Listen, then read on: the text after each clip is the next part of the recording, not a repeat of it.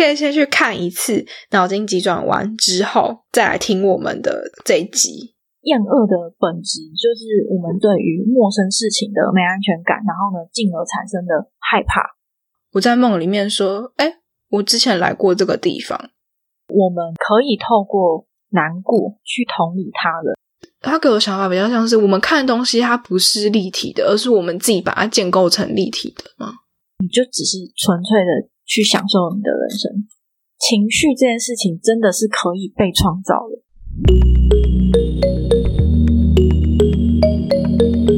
Hello，欢迎来到心灵成长记录，我是 Vina，我是 Sarah，我们是两个刚接触身心灵没多久的小菜鸟，想在这里记录我们的成长过程。然后透过生活去分享我们的体验，希望对你们在成长道路上有所帮助。那我们开始吧。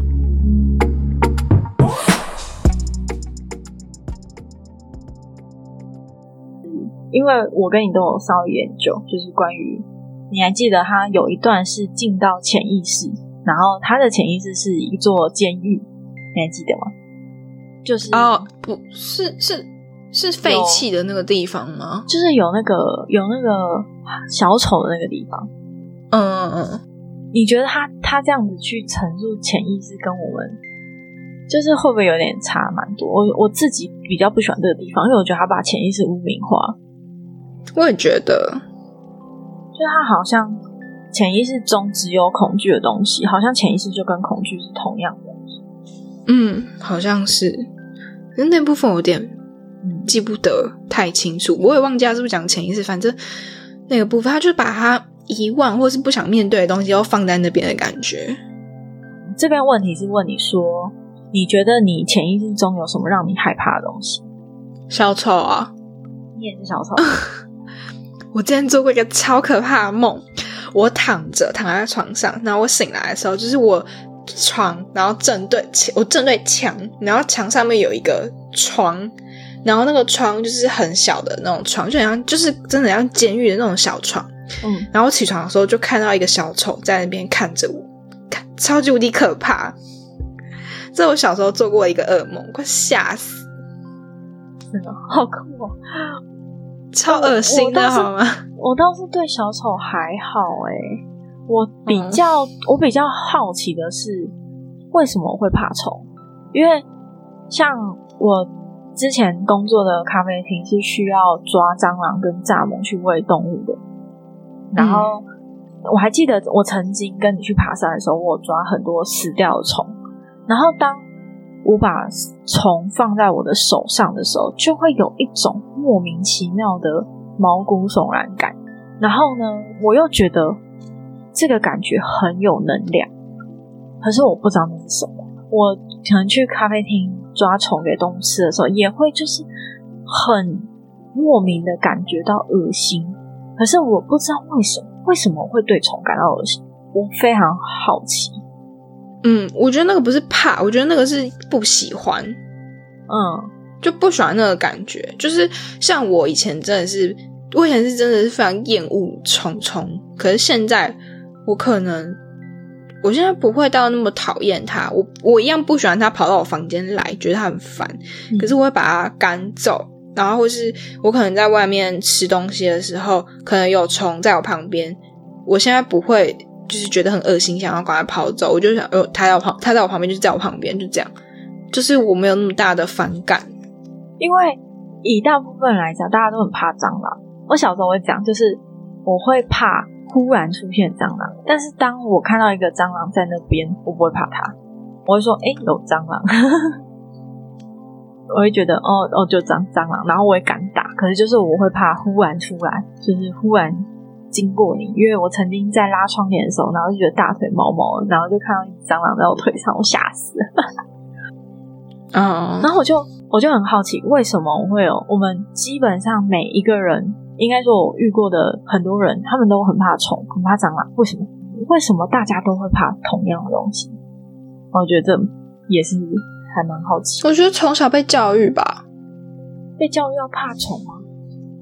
嗯，因为我的表妹，小表妹，嗯，她现在还小，然后她其实现在还不小，她到现在还觉得蟑螂跟她是好朋友，因为她爸从小她爸是美国人，然后从小就跟他说蟑螂是你的好朋友，然后她看到蟑螂会去摸蟑螂，会想要把它捧起来的那种，然后她妈就没有办法接受，因为她就觉得蟑螂就是脏吗？我也不知道。可是我小表妹就是觉得蟑螂是跟她是好朋友，哦，所以就从小被教育啊。嗯，我自己是不知道我们被教育，可是我会喜欢昆虫，我也喜欢，就是可能像我最近最近就是偶尔会出去运动的时候，会我看到一些蝉啊什么的，然后蟑螂我也不讨厌，也不喜欢，可是我就是会被吓到，然后当虫放在我的手上的时候，那种感觉就是会觉得恶心，就是我觉得有一点像，就是你会看着大人去打蟑螂啊，所以你就会知道，就是它是你不可以触碰的东西。可是像我小表妹，他们家是他爸看到蟑螂就去摸蟑螂，但是他当然觉得他可以摸蟑螂啊。嗯然后他们家可能他爸会抓蟑螂把它放走，然后他妈就不会去打他，所以他就觉得蟑螂不需要去打它，不需要去排斥它，我可以跟他做朋友。它是一个正常的生物，它是一个呃，就是他一样是一个，就很像同等看待生命那种感觉嘛。我也不知道该怎么讲，反正就是他不会去排斥他，就是可能是从小父母显现出来给你的教育，不一定他真的跟你说这个就是要打死他，可是父母嗯表现出来的行为就会让你知道，哦，这个东西是我可以正常接触它，或是我应该要去排斥它。嗯，还蛮有趣的，所以有点像是我们就就只是承接我们父母害怕的东西，嗯然后可能有一点，像是嗯，好就默默的学习到了。我觉得要下一题了，好，但我觉得好酷哦，我好想认识你小宝妹哦，想看她小宝妹的样子，嗯，我不知道他现在会不会摸，可是他之前真的是不排斥蟑螂。好，赶快下一题，下一题。好，那我想问你，你你觉得为什么悠悠会一直想碰那些球？嗯，你觉得为什么？我现在还没想到。嗯，我觉得是应该说我们的生理机制、情绪其实是非常聪明的。那我觉得，当悠悠开始要碰那个球的时候，就表示他真的需要难过发泄一场。可是当这时候嗯可能就是意识或者是一乐乐就开始阻挠他，然后一直阻挠、一直阻挠、一直阻挠，到最后可能就是核心基因崩坏这样。嗯，就是其实有点像是我说的沉浮或者是顺流那种感觉。就是其实当我们可以感觉到，哎，我现在是需要发脾气、需要宣泄的时候，可是如果我们嗯因为外在因素或者是一些框架去压抑它的时候，它就会越压抑越越多问题。然后我觉得悠悠想要，就是他前面很北蓝，一直在那边一直想要碰那个球，所以他忍不住。其实它就是一种警示，就是要我们去注意说，哎，你现在需要这个情绪了，你需要去面对它那种感觉。我觉得是这样啊。嗯，我没有什么没有想过，然后想到现在还是想不出来。好，欸你传给我好吧，我想看一下那二十问。好啊，那我觉得可以换你来问我好了。哦，你有那个吗？冰棒，就是你小的时候的幻想的对象我觉得我一定有，只是我现在嗯忘记了，哦，因为我小时候幻想能力超强，嗯嗯，所以我觉得我一定有。好，你有吗？感觉你一定有啊。我觉得我比较像是那个、欸，就是在我记得有一个有一个男友制造机，你记得吗？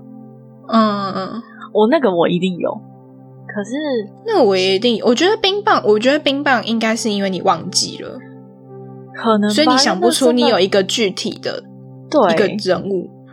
我现在叫我想，我也想不出我有个具体的人物，可是我相信我一定有。而且我甚至也不就是不记得我小的时候可能像女主角一样会可能把地板当成岩浆啊，或者是做一些，就我完全不记得。我也不太记得，可是我相信我一定有这样，因为我知道我小时候想象力超丰盛的。但是听我家人讲说，就是我小时候就是默默的坐在那边玩玩游戏、玩玩具，然后不会不会很皮。我小时候自己玩可以玩的很开心的那一种，所以我觉得我一定有。好像也没有什么好问的嘛。嗯，应该我想问的都问完了。嗯，那我觉得有些我们其实前面有讨论过了。嗯嗯嗯，我记得我还有一个要讲的，你等我查一下。嗯，我觉得他的很多问题是我们已经知道，嗯，好像以前也讨论过了，所以就也不太需要特别拿出来讨论。好，那没关系。那你觉得思想列车是什么？我记得那边有一段，就是那个冰棒他在坐在车上，然后呢去指着指着下面，然后去介绍说这一区是什么，这区是什么。然后很常讲，讲完一区就说这一区是巴拉巴，然后这一区是 d a w 这一区是巴拉巴，这区是 d a w 那 d a w 就是似曾相识的意思，然后它是法文。嗯，我就觉得还蛮有趣，就是我们好是不是很常会有似曾相识的感觉？然后是因为我们大脑里面有很多。这个区域，你自己会有很常会有似曾相识的感觉？我没有哎，我完全没有哎，我我算是有，但是没有说像是电影里面表现的那么频繁。嗯，所以有点像外面世界也会在自己脑中的那种感觉吗？就是会觉得，哎，我是不是曾经来过这，或是哎这件事情是曾经发生过，或是哎我是做了那个叫什么？那个呃，预知梦，因为这这件事情是曾在我梦中里面。我跟你讲，我是反过来，嗯，我是在做梦的时候有这样觉得。哦，而且我很我最近很常发生，就是我在做梦，然后我在梦里面说：“哎，我之前来过这个地方。”可是我醒来之后，我完全不记得我之前做过做过这个地方的梦。嗯，就是那个好像是我第一次梦到那边，或是。或是就是再一次梦到这个地方，就应该说我不确定我之前有没有梦到，可是我在梦境里面说我之前来过这个地方，然后开始讲述我上一次来这个地方的时候，然后它就很像是我的另外一个梦境的感觉。嗯，我只有在梦里面出现过，我没有在现实生活中出现过，好奇妙。因为我是自己想不到思想列车是什么，所以我才想说问问看你。我也觉得思想列车很妙，而且。对我来说，他不是说女主角莱莉她睡着以后思想那些就停止，就停了。嗯，但是其实不应该停啊，我们还会做梦啊。思想列车不是不是照理来说应该是不会去停的一个，就是它会一直运转的。嗯，所以思想列车它的主要功能是什么？在里面我有点忘记了，那时候我没有特别探讨它的功能。因为我就看他，我就看他载了一堆球，然后跑来跑去。对他，他有点像是啊，我想到就有点像是我们一天结束之后会把所有的呃当天的记忆，然后可能送去长期记忆或短期记忆。可是他那个长期记忆，他又是用导管送的。对，所以我也觉得妙。然后我忽然想到一个，就是之前我看一篇文章，就写说他不太认同冰房啊，他不是会被他不是会被丢到一个。消就是会被丢到一个地方，然后那个地方会消失，就是所有的记忆也都会被丢到那个地方。然后，我之前看到的是他，他认为所有的记忆都还存在，我们所有看过的、体会过，其实都存在。然后，他的确是被收到长期记忆，甚至潜意识里面。那我们要怎么想起来？就是透过冥想或者是催眠、催眠的方式去想起来。他他认为是这样，然后他觉得这一点在电影里面有误导。我也觉得，我觉得他被丢弃的那个地方才是潜意识。嗯，对，就是那那个那一个地方，的确也算是潜意识，比较像，嗯，对，嗯。哦，我现在看到另外的东西，他说他妈妈的悠悠跟莱利的悠悠比起来是偏比较冷静，然后冷静版那种悠悠，不是真的都是负面情绪的那种悠悠。嗯嗯嗯，我刚刚突然看到这个。所以才不会觉得他妈妈一直都是很悲伤，反而是觉得偏忧伤的那种冷静感吗？我爸就说，他可能比较是悲观的看这世界，但是他又是理智的。对对对对对对这样讲比较好。嗯，那我觉得在我们查的同时，我有另外一个想讲。嗯，就是我不知道你有没有去研究他的，比如说像你有没有发现，就是。乐乐他的头发是蓝色这件事，然后还有他周围的光其实也是蓝晕。哦，有有有，这个可是我是看宝妮他的影片才发现，我就是因为先看宝妮的影片，我才回去重看这部片。哦，我是我是先重看，然后才把大部分的影片跟影片都看过一次。嗯，然后我记得我是觉得。除了乐乐跟悠悠以外，还有其他的，我觉得很酷。就是像晶晶，它是紫色，可是它的领带是红色，然后它其实有点像是寓意说，我们我们在恐惧的背后都会藏着敢怒不敢言的愤怒。然后我觉得这这个还蛮有趣的，就是你仔细想的话，好像就所有情绪都有一体。然后像厌恶，它的。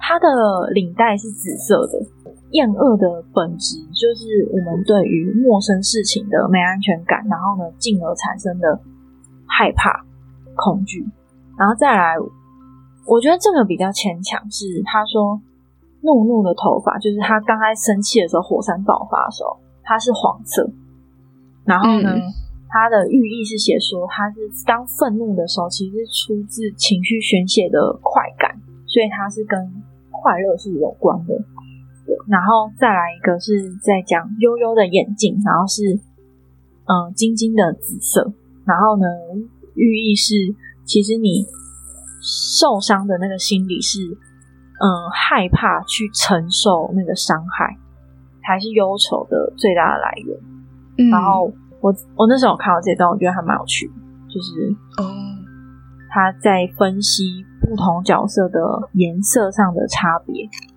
嗯，所以我觉得怒怒跟悠悠都，因为我刚刚看悠悠，我觉得那那个也不太像紫色。哪一个？我看一下，悠悠，就悠悠眼睛那个也真的，对啊，那个真的不太像紫色。我这边看明显，我这边看是有有像紫色了，我反而觉得像黑色。我刚刚好就 有点像黑色。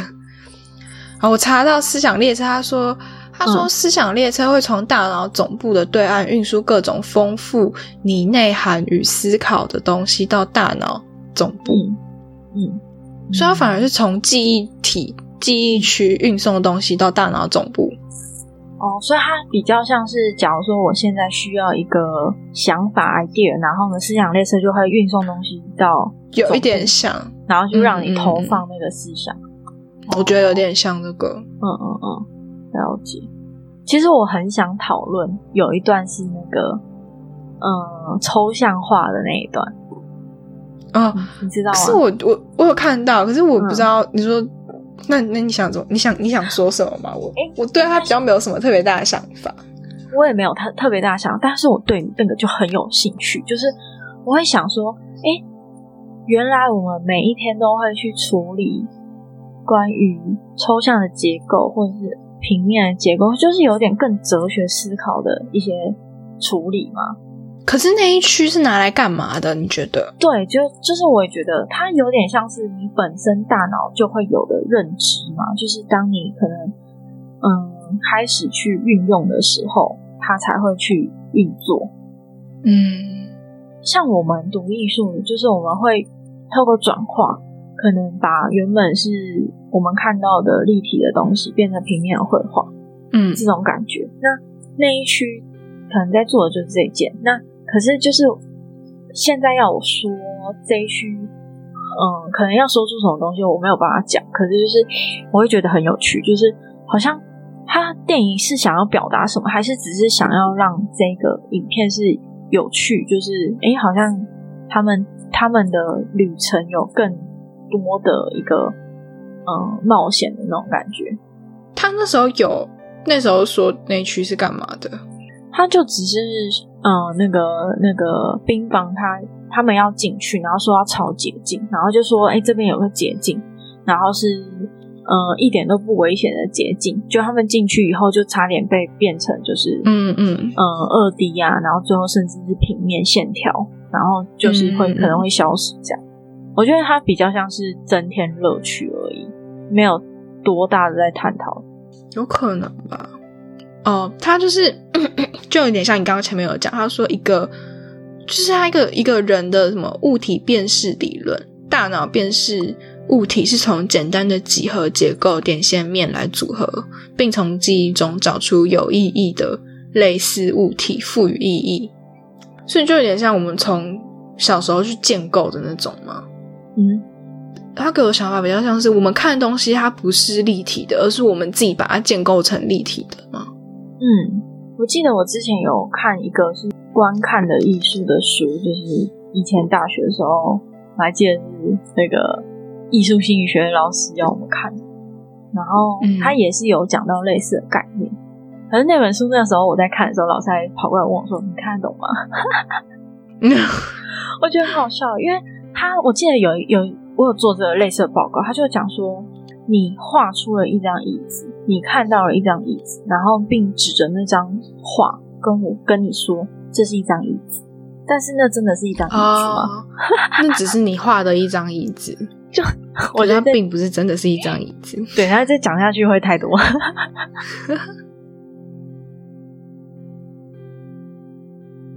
我记得我最近就是上有关编剧的课，然后他就有讲到两种剧本的走向，然后一种是，呃，觉得人是有自由意志，然后人是会改变的，然后人是会成长的，然后这是其实是大部分的电影都运用这种手法，然后我就是像脑筋急转弯，其实乐乐他有成长，你知道其实。一刚开始的时候，乐乐一直在霸凌悠悠，他一直用那种，对啊，算是我们很讨厌的那种，你就是要积极正向啊，你就是要怎么样，对啊，对啊，去要求悠悠，然后我觉得这，然后可是他后来就是发现自己的错误，然后甚至看到悠悠啊，对，刚刚没有讲到，就是我觉得悠悠它的存在的原因，就是因为，呃，我们可以透过。难过，去同理他人。如果我们没有办法知道难过的力量、悲伤的力量的话，我们根本没有办法去就是与他人建立连接。可能就会像乐乐一样，就会你就你就是要正向，你不要哭啊，你就是要努力。然后呢，可能就会很多人没有办法去认同跟理解这样的情绪。然后我今天也有想到，就是说为什么我们人类会。特别关注于难过的故事，我们会对于那种旷世巨作的悲伤，然后感到痛哭流涕，然后会觉得很有深度。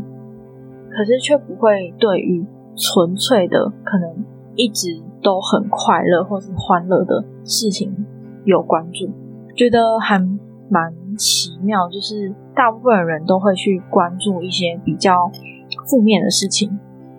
他不会去第一时间就关注这个世界的美好，那当然也也是有例外。只是，然后像那个灵魂急转弯，它其实也是一种建立在人会成长这件事情上。可是他一刚开始，一刚开始他的哲学比较是决定论。你还记得他不是一出生的时候会去出生先修班吗？还是投胎投胎先修班？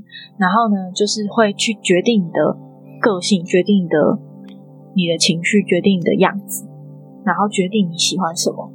就像其实很多片都会跟我们讲说，我应该要有一个嗜好，我应该要有一个热情，然后呢，这一生我就要投入全力在这个热情上。然后这点，嗯，我在我以前真的就是我非常困扰，因为我一直找不到我自己的热情到底在哪里，我一直不知道我自己到底该做什么。我我会觉得我好像需要。我好像需要一个一个使命来地球对对使命，就是一个我来，就是好像看到一些艺人或者是一些已经很厉害的人，他们就会说：“哦，这一辈子我就是要来演戏，我真的很喜欢演戏，或是我真的很喜欢唱歌，我真的很喜欢做这份工作。”然后，可是这部片就会，嗯，《灵魂急转弯》这部片就会有点打破你这个框架，就是你不需要去知道。你到底来这一生你是要做什么？你就只是纯粹的去享受你的人生。嗯，我觉得这也算是为什么灵魂急转弯会打动很多人的原因。因为嗯，蛮多人就是他们会有一种找不到自己要做什么嘛？，对，然后呢，他们可能为了钱，为了工作，为了可能别人家人给的框架，然后就会去做一份，就会去做一件事，他们根本不喜欢的事情。然后呢，可是又嗯想要去寻找人生目标，或者是他们早就已经结婚生子有小孩，然后呢，可是这一生就是浑浑噩噩，然后所以才会让这么多人会喜欢这部电影的原因，我觉得是这个原因。嗯所以我自己也很有感触的原因，是因为我曾经也走过这段，就是我找不到我自己在哪，我不知道我自己要干嘛。嗯我自己也有找不到我自己要干嘛，不知道自己做什么的时候。可是我就是对这部片还是没有什么特别大的感触，我不知道为什么。我其实我到了现在，我还是不太知道我以后到底要干嘛。嗯，其实我觉得还蛮有趣的是，嗯、我算是看了一些电影以后，发现你有感触跟你会不会哭其实是两回事。哦，对啊，就是因为像我前阵子也有去看你推荐的那个二分之一的魔法，然后我有哭，可是我对这部片一点感触都没有。哦，我也还好，就是觉得它很感人。对，就是你会去在一个，因为我觉得情绪这件事情真的是可以被创造的，就像是我们嗯可能一部电影，你稍微弄个恐怖一点的音效，然后暗一点、昏暗一点，你就会觉得天哪，好可怕，好害怕，你的情绪就会出来，你就会觉得害怕，你就会觉得这是恐怖片。可是呢，嗯我今天其实我今天还有看另外一部电影，然后那部电影它其实是一个喜剧片，可是呢，它我稍微想了一下，假如说这个喜剧片里面发生的事情发生在我身上，那真的超恐怖，因为它是一个恐怖喜剧片嘛。可是它一点都不恐怖，就是它没有任何恐怖的氛围去建造那个样子。可是当里面的事情发生在现实生活中的话，你会觉得那个很恐怖，会觉得干好恶哦、嗯，你会觉得就是这件事情怎么那么真实？就是，可是当我们在看电影的时候，要哭或者是要笑，要感到害怕或是感到感动，其实我觉得这都是电影它可以去营造出来的氛围，然后去牵动我们的情绪。然后，可是当一部电影要去感动你的话，好像又是另外一回事。哦，像嗯，以前可能我我会看过很多那种，就是可能很激励人心的，可能像是房屋的广告或者汽车广告，然后他都会用一种很澎湃的情绪去陈述一个这个品牌，然后你就觉得哦，我好感动哦，然后你就被挑起了情绪，然后呢，可是当这些广告久了以后，多了以后，你就觉得哈。它一样会让我觉得有情绪出来，可是我不会觉得就是被打到，我就会觉得你到底在干嘛？我不知道你有没有这样的经验。嗯，我好，我好像有讲歪了。嗯，对。那我们本来是要讲什么？我本来是灵魂急转弯。对，就是灵魂急转弯，它它就有点像是在讲你这人生到底有没有意义这件事。嗯我会觉得我的人生其实不需要有意义，可是我又会，其实我觉得这已经算是写好了嘛，因为像是我以前，我以前就是一个很上进，然后很想要有出人头地嘛，很想要有打拼的那种有梦想的人，然后我就会觉得，嗯，人生就应该要这样。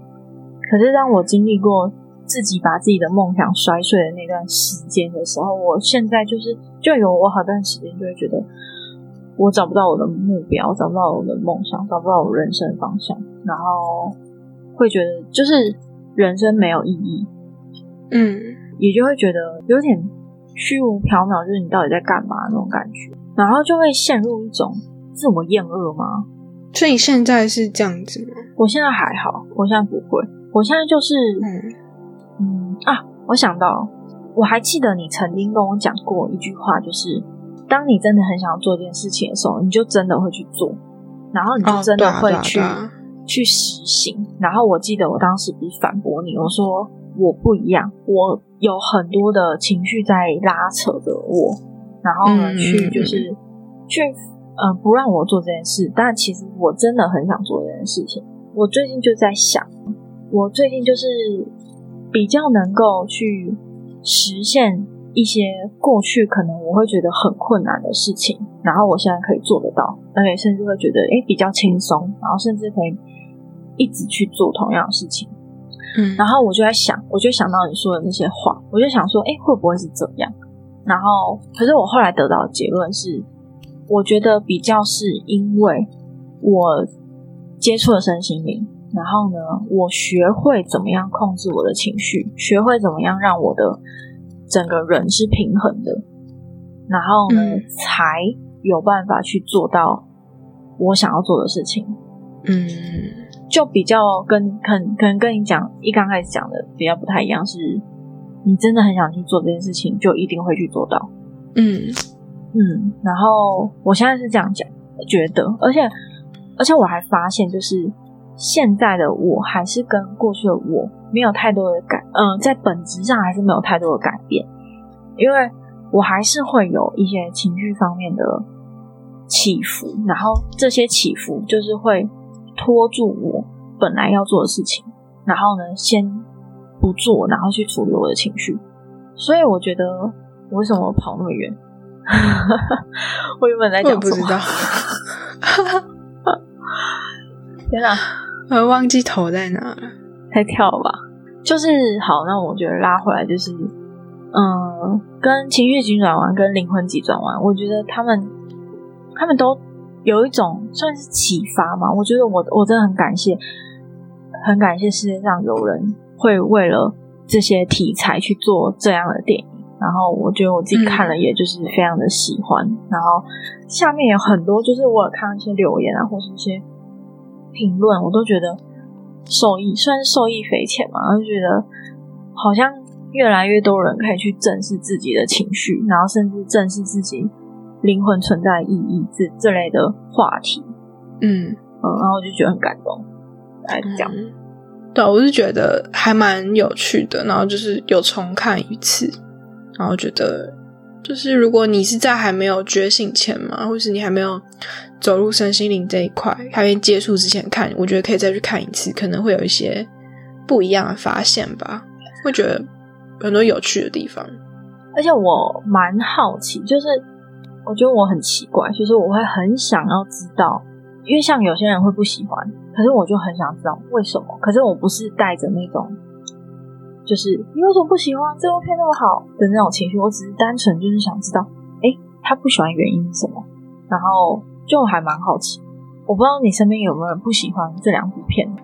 你不是就有吗？那个谁，你前老板，我问不到，好像没有，没有特别跟别人聊过这两部片。我觉得现在的我再去重看《灵魂急转弯》的话，我应该也会觉得普普通通。那当时我我喜欢归喜欢，可是也不会说像变成我内心的神作那种感觉。我当初也好像跟你讲，我好像就是觉得普普通通，就是还可以，就是普通可能偏喜欢，可是也不会说就是真的到大家那么吹捧他那种感觉。我有看到有些人他们是说，像有一个女生，她就在回应连杰说，她这么喜欢这部片的原因是因为她已经毕业了，然后呢迷茫很久，然后一直在该找工作跟不该找工作之之中，然后徘徊了很久。然后他看了这部片以后才恍然大悟，那他超级喜欢。然后还有另外一个是一定有小孩的爸爸，他说。他看完这部片以后，就是因为他一直有一个遗憾，就是他没有去追求他的热情。然后他看完这部片以后，就觉得他决定要把他的热情放在他自己孩子。我我觉得我会，我们两个会没有到那么喜欢，或是就是觉得他视他为神作那种感觉，是因为我们一开始对他抱太高的期望。因为我们不是在，就是我们的一些社群的一些聊天群啊，然后我们接触都是偏身心灵，然后大家都把他吹捧的说什么小孩看了会哭什么的，然后都很有感触，然后就说什么一定要去看，然后这个圈子的人一定要去看什么的，那就去看了之后觉得好像也没有那么的好，就 是一开始的期望太高了。我自己还好，因为我是我是先看到那个预告片，然后我没有任何人推荐，我就觉得哎、诶这部片可能是我会喜欢的片，然后我才去看。哦我好像还没看到预告片。我觉得这两部片就是会很推荐大家去看，然后理解它背后的在讲些什么。然后就是当然也跟身心灵有关，就一个可能是你人生志向，然后另外一个是你为什么会有这些情绪，就是类似这方面。因为我自己是从小就非常好奇自己的情绪，或者是问很多为什么的一个小孩，然后会去思考一些很没用的问题。嗯，应该说在社会定义上来说很没用，很没用。但是可能在可能就是有点像哲学家那种感觉，就是我对什么事情都会好，都会想知道为什么，然后跟原因跟理解他为什么这样这种感觉。然后我觉得这两部片是蛮推荐大家可以去看看的。对，虽然他们现在已经不是最新的片了，但我觉得可能人生人生中就还是要先去看过，然后知道他在阐述什么。我觉得可能会对生活中蛮有帮助。需求的不一样，对。需求时段不一样，嗯，而且我觉得我自己是比较推脑筋急转弯，然后我觉得灵魂急转弯我比较也不能说不推，就是我就是真的无感。然后我是建议大家可以先去看，虽然说大家听到这边应该都是已经听完我们在讲什么，可是我真的觉得 可以先去看一次脑筋急转弯之后，再来听我们的这个这一集，然后再去再去看一次。我们有爆很多雷吗？还好吧，爆蛮多雷啊。真的吗？我觉得还好哎，觉得重点都爆完了。我觉得我就是需要思考的地方都讲完了。哦，好，好吧，嗯，所以想要思考的人，我觉得可以先去看。我觉得这个到时候我把它剪到前面去。好，OK。啊，我就会把它剪到那个预告好了。那我们这集就到这里结束喽。如果你喜欢我们的节目，欢迎到各个平台帮我们留言以及评分五颗星，这将会带给我们很大的动力。在我们的 Instagram 也会有很多心灵成长的文章分享。如果大家有兴趣的话，可以搜寻 Spirit S P I R I T 两个底线 Road R O A D 就可以找到我们喽。期待下一次再跟大家分享我们的体验。拜拜。